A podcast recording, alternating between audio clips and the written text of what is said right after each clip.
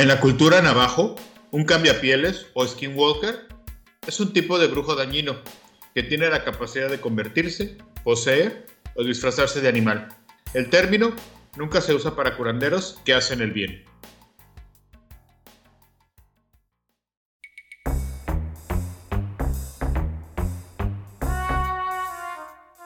La cacería de historias continúa y no dejaremos escapar ninguna.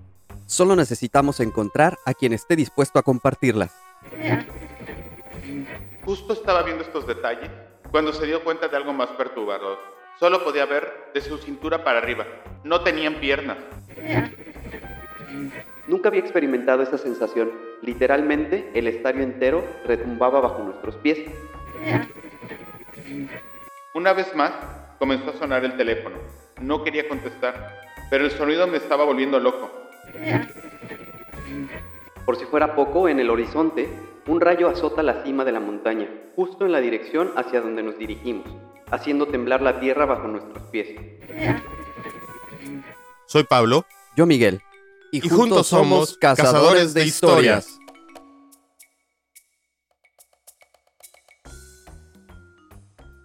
Hola, ¿qué tal? Buen día, buenas tardes, buenas noches, dependiendo del horario en el que estén escuchando el podcast. Estamos de vuelta, es jueves, así que ya, ya saben que todos los jueves estamos aquí con Cazadores de Historias y el día de hoy, como ya escucharon en la introducción, Pablo lleva las historias, el micrófono, así que vamos dándole la bienvenida de una vez. ¿Cómo estás, Pablo? Muy bien, muchas gracias. Pues sí, esta vez me toca a mí llevar el hilo conductor de las historias. Por el intro ya se han de haber eh, dado cuenta que voy a hablar esta vez de un par de historias de skinwalkers. Ya habíamos hablado, yo creo que en repetidas ocasiones de, o mencionado más bien dicho, de, de lo que es un skinwalker, pero para aquellos que no sepan, yo creo que sería como la versión americana o norteamericana o estadounidense de nuestros nahuales, pero con una principal eh, diferencia. Al final, eh, por lo menos en las historias que yo he leído y he estado investigando, pues no tienen una connotación nada positiva, al contrario, siempre son como demonios, brujos o personas malas. Al contrario de las nuestras, eh, que sí, también, pero le damos o le han dado más un, como un tipo de, seres hasta cierto punto traviesos, o a lo mejor sí, pero que atacan nada más o a los animales, al ganado, etcétera, etcétera. En contrario de los skinwalkers, por lo menos en las eh, historias de las poblaciones indígenas de, del sur de Estados Unidos, que es de donde están estas historias, pues no, casi todas, o al menos las que yo he leído, tienen una connotación de pues, personas muy negativas, ¿no? Y para ende, hoy les voy a platicar un par de historias. Eh, ambas son de en Estados Unidos. La primera, que es la con la que inicio, eh, está contada por un paisano nuestro. Pero la segunda, la segunda nos la mandaron desde Canadá. Esta de Canadá, pues este, la persona que nos hizo su favor de contárnosla eh, está practicando su español, entonces ahí me van a escucharla diferente porque sí traté de solo componer ciertas frases o ciertas palabras como para que tenga una mejor eh, coherencia en nuestro español, pero sí la van a escuchar un poquito doblada al castellano.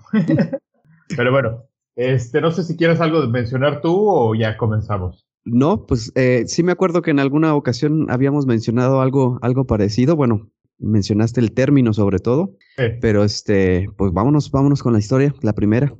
Bueno, así será. Entonces, eh, comienzo con la primera historia. Esta se llama No hables de los skinwalkers. Tengo una historia. No es mía, pero le pasó a mi tío. Solía contar esta historia cuando la familia se juntaba en las Navidades. Cada que él y mis primos venían de Estados Unidos a pasarla con nosotros en México, y me asustaba cada vez que la escuchaba. Mi tío y su familia viven en Utah, y mi tío Mark Marcos, pero así le decimos todos desde que se fue a los Estados Unidos, cuando tenía 19 años, encontró trabajo en una reserva india en Arizona. Tuvo mucha suerte, porque no solo encontró trabajo rápido, sino que su jefe lo apoyó e hizo que rápidamente tuviera los papeles. Lo emparejaron con un compañero llamado Carl. Cuando llegaron ahí por primera vez, no tuvieron el mejor de los recibimientos por parte de los lugareños. No querían que nadie estuviera en la reserva, pero mi tío, por ser mexicano, poco a poco fue aceptado y al ganarse su confianza, hizo que él y Carl fueran aceptados y se quedaran en los terrenos de la reserva. Llegaron a un acuerdo. Se quedarían en las afueras en un remolque. Esta reserva no era muy grande y estaba ubicada al lado de una zona densamente boscosa. Una noche, después de varios meses de llegar, estaban tratando de dormir, cuando de repente su remolque comenzó a sacudirse violentamente, de un lado a otro. Sorprendidos y sin estar seguros de lo que estaba pasando, se metieron debajo de la mesa para cubrirse. Mi tío Mark podía oír claramente que alguien estaba empujando desde ambos lados del remolque.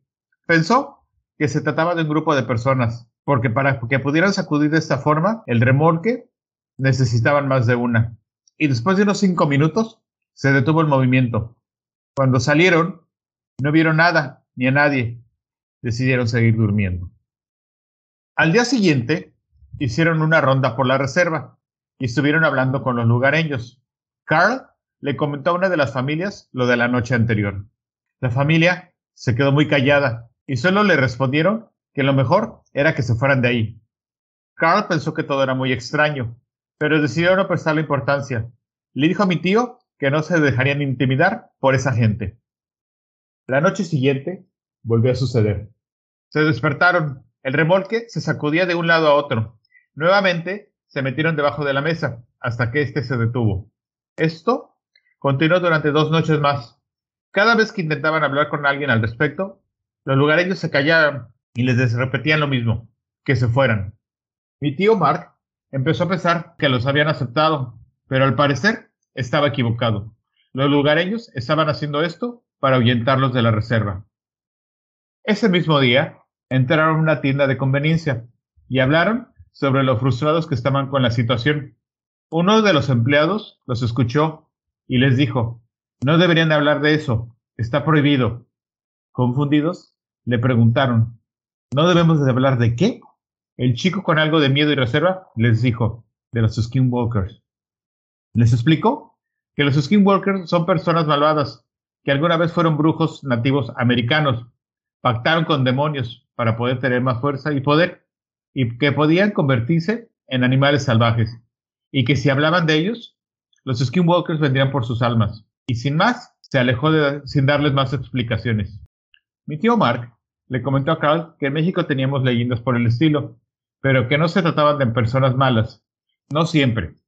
Generalmente, solo mataban al ganado para alimentarse cuando se transformaban en animales.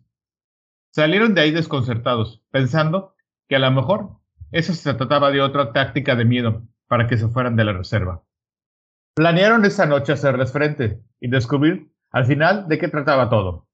Esa noche, cuando el ataque al remolque comenzó de nuevo, mi tío fue hacia la puerta del remolque, la abrió y les gritó una grosería en español. Cuando hizo esto, vio tres animales salir corriendo. Dos eran lobos y uno era un oso.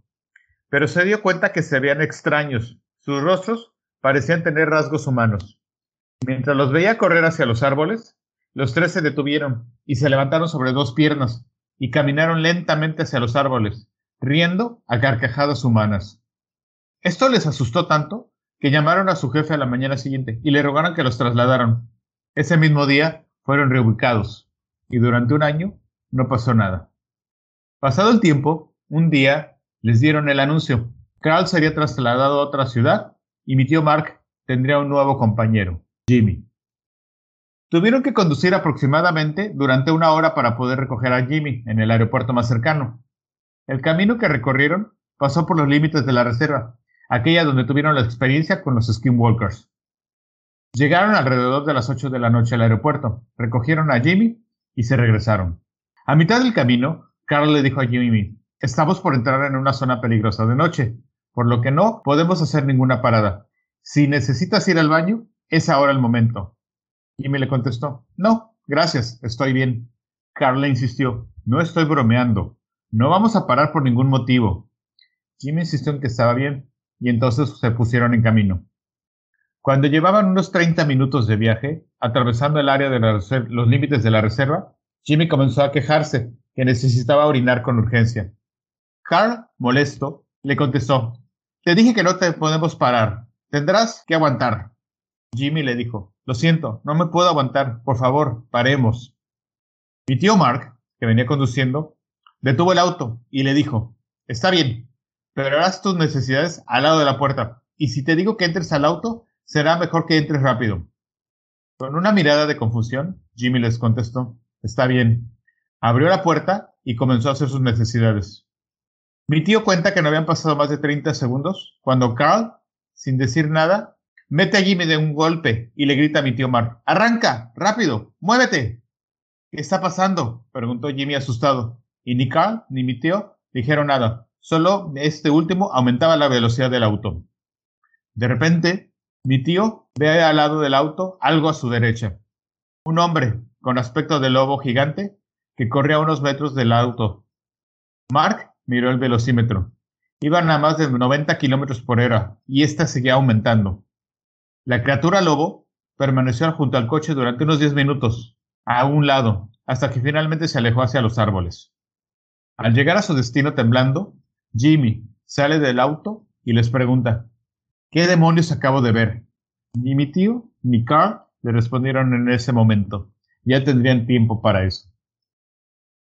Pues seguramente una visión no muy agradable para, para el recién llegado y pues al fin y al cabo el no saber exactamente qué es lo que te está acechando pues todavía más eh, no tenebroso sino que te saque de, de, de, tu, de tu centro pues.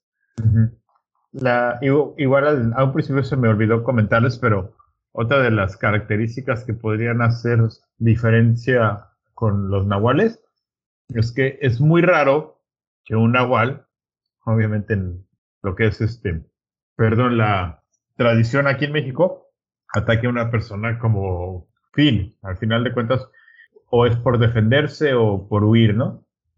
Generalmente, como les decía, es un a los animales a los que ataca. Y en los skinwalkers no. Incluso hay historias y leyendas donde uno de los requisitos para volverte un skinwalker es que la práctica del canibalismo, ¿no? Entonces llegan a ser más violentos sus encuentros, ¿no? Al menos en, las historias.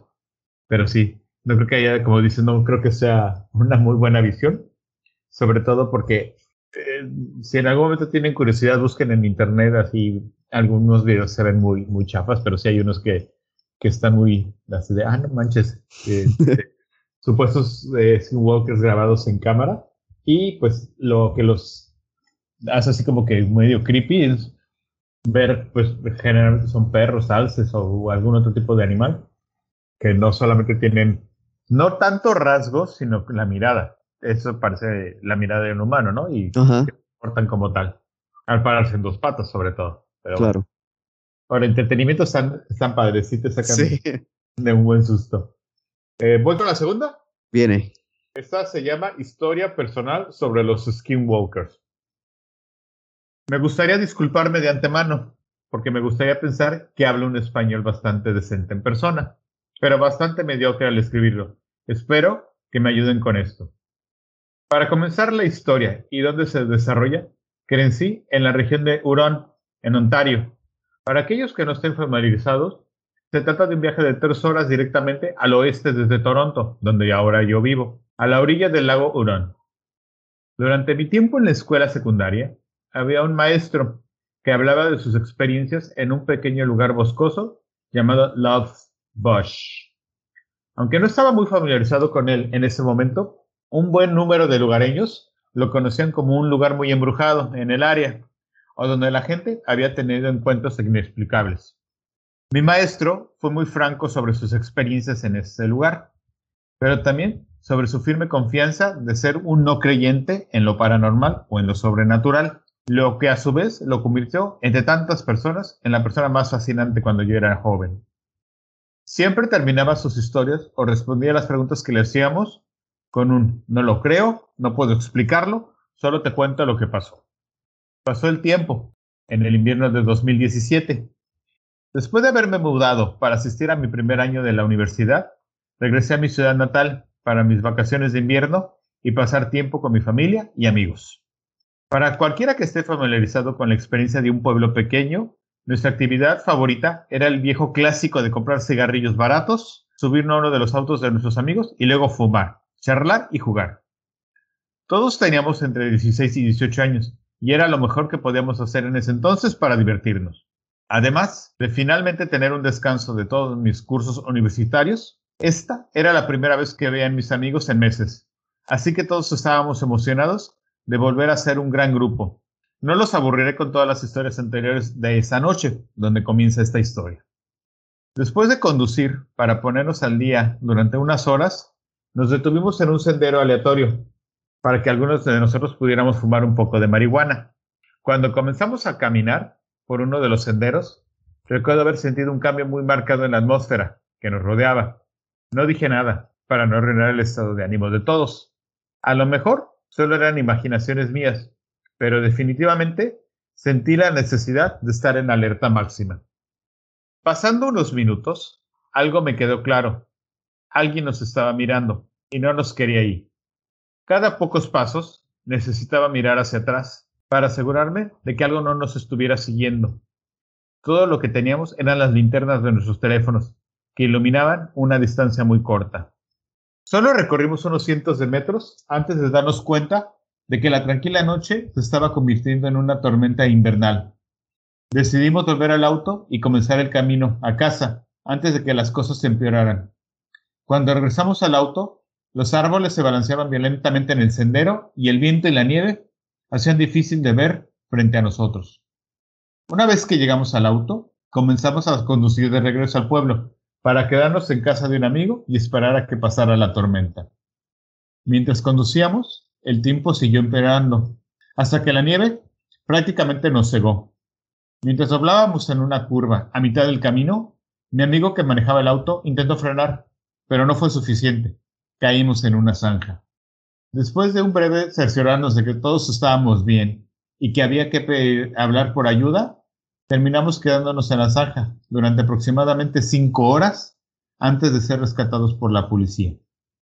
Durante nuestro tiempo en esa zanja, les dije a mis amigos de la sensación que tuve mientras caminábamos por el bosque. Y para mi sorpresa, no fui el único. Todos estábamos de acuerdo con la sensación de que no deberíamos de estar ahí, solo que nadie dijo nada en ese momento. Mi amigo Jack, quien era el que manejaba y el único familiarizado con esas carreteras secundarias, nos informó que en realidad estábamos caminando por Love Bush. Las vacaciones terminaron y regresé a la universidad. Y para el siguiente periodo que tuve de vacaciones, estuve de regreso, en casa, una vez más con mis amigos. Después de una noche particularmente buena para ponernos al día, decidimos volver a visitar el bosque, ya que ninguno de nosotros había estado ahí desde que nos quedamos atrapados en la zanja. El clima, para ese entonces, ya era cálido, casi no había nieve. Recuerdo sentirme emocionado de regresar. En lugar de nubes oscuras e impenetrables y nieve, esa noche la luna estaba llena. No necesitábamos linternas para ver dónde caminábamos. Dejamos el auto en el mismo lugar y tomamos nuestras cosas. Cuando caminábamos por el sendero, comencé a darme cuenta de cosas que no había visto la primera vez que estuvimos ahí. Con la luz de la luna iluminando todo, me sorprendió gratamente de no sentirme observado o no bienvenido al cruzar ese sendero. Después de un tiempo, Casi me he olvidado que estaba en ese infame bosque y estaba disfrutando de un paseo nocturno con mis amigos. Después de seguir avanzando por el sendero, finalmente llegamos a una abertura.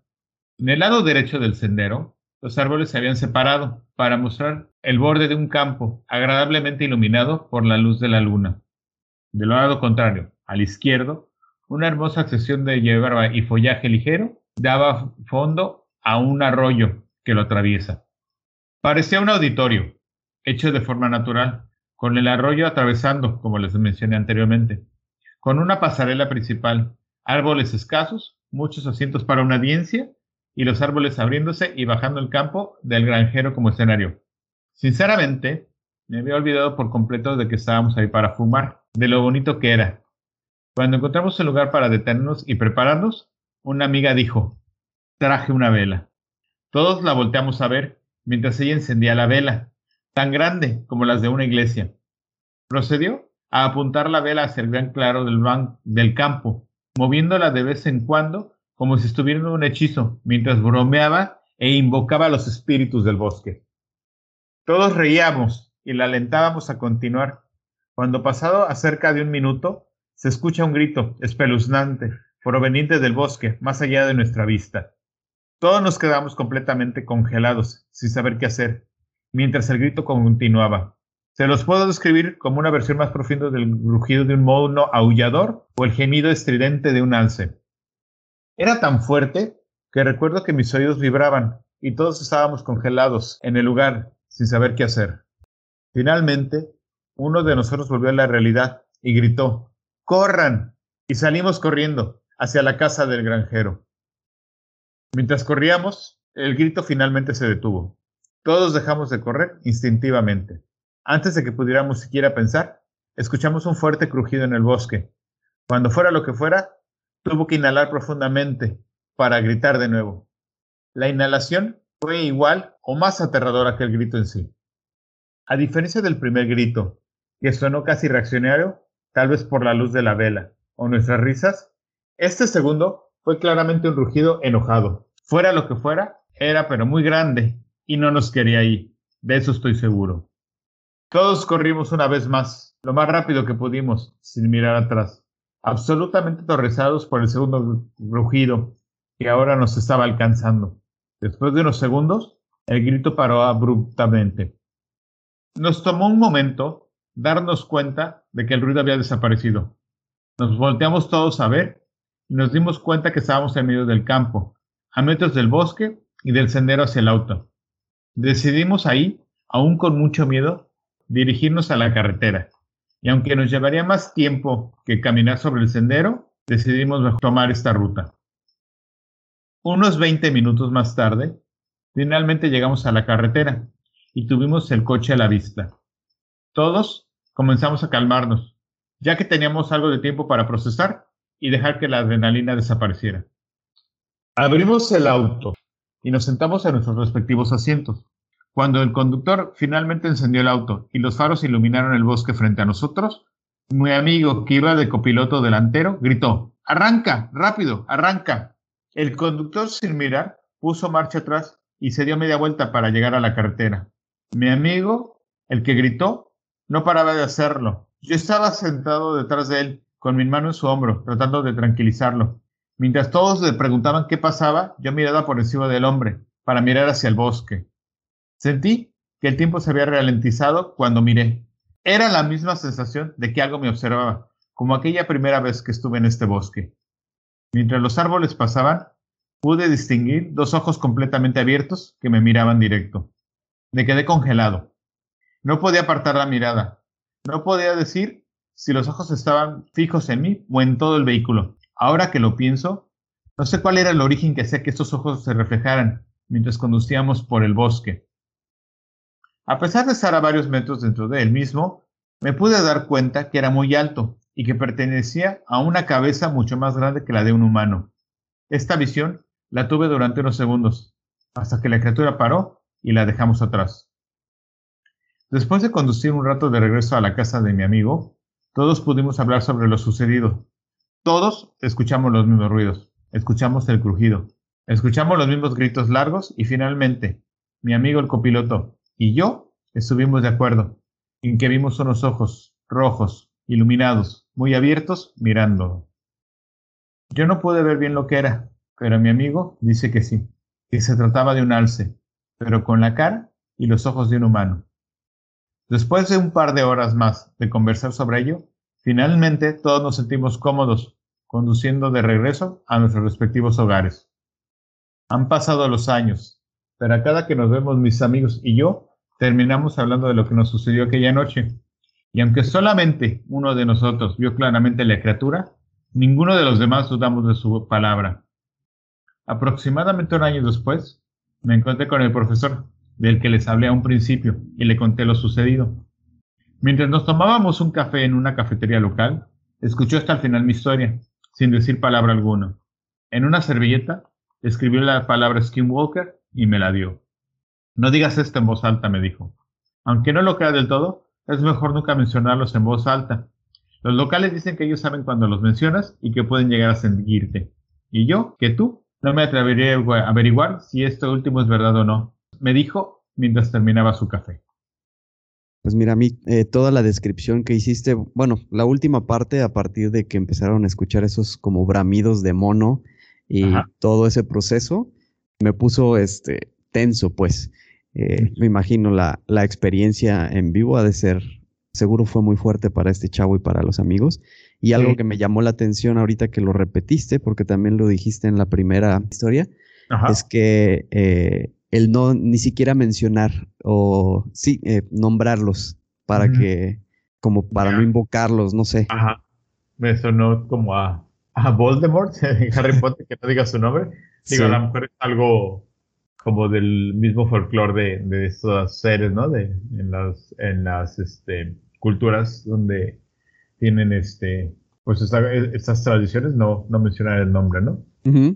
Pero bueno, pues que ojalá les haya gustado este par de historias. Eh, digo, tienen algunas similitudes. Yo, yo creo que si no casan, o sea, vámonos con, el supuesto de que, que, que sí existe cierto real, creo que se divierten mucho cazando más que... Sin, matan, sin matar. Ah, yo creo que ha de ser como que algo que les, o sea, no sé, tengo esa sensación o tuve esa sensación, al menos con este par de historias, que creo que sí podrían haber atacado en el aspecto de, de si ese era su, su objetivo. Su objetivo exactamente, sobre todo con la primera, pero yo creo que era más la diversión de, de asustar o de, no sé, como, como los veo como cazador y presa, ¿no? Sin llegar a, a matar, como tú dices, o a atacar más como estar al acecho, ¿no? El, juego, ajá. Pero bueno, pues ahí está, este, ojalá les hayan gustado y pues agradezco mucho a ambas personas que, nos hicieron el favor de,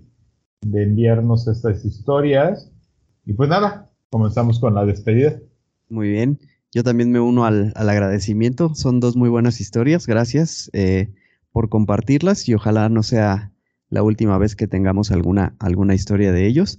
Y pues sí, como, como bien dices, vamos cerrando el episodio. Así que pues eh, les vamos a pedir, como cada ocho días, su colaboración para que esto pueda seguir adelante y nos hagan llegar sus historias eh, básicamente o principalmente pues al, al, correo electrónico cazadores de historias podcast arroba gmail.com y como, como bien saben pues seguir en contacto a través de las, de las redes en ex, arroba Casa Historias P, la página de Facebook, Cazadores de Historias, eh, el podcast, y pues todas las plataformas, tanto de audio como el canal de YouTube que está ahí para, para los que prefieran escucharnos eh, por ese medio, pues ya saben, escúchenos, compártanos y, y pues nada, síganos enviando sus, sus historias. Entonces, pues no sé, ¿algo más, Pablo, o nos estamos yendo?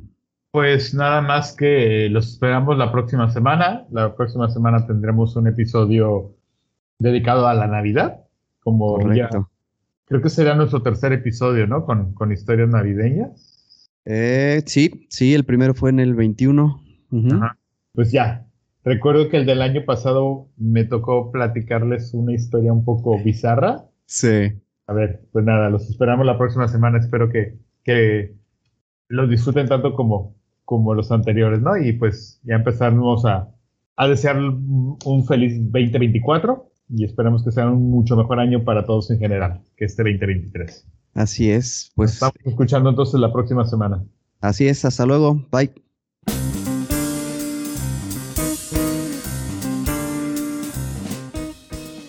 Porque la vida es una colección interminable de historias y todos tenemos una que contar, esto es Cazadores de Historias, el podcast.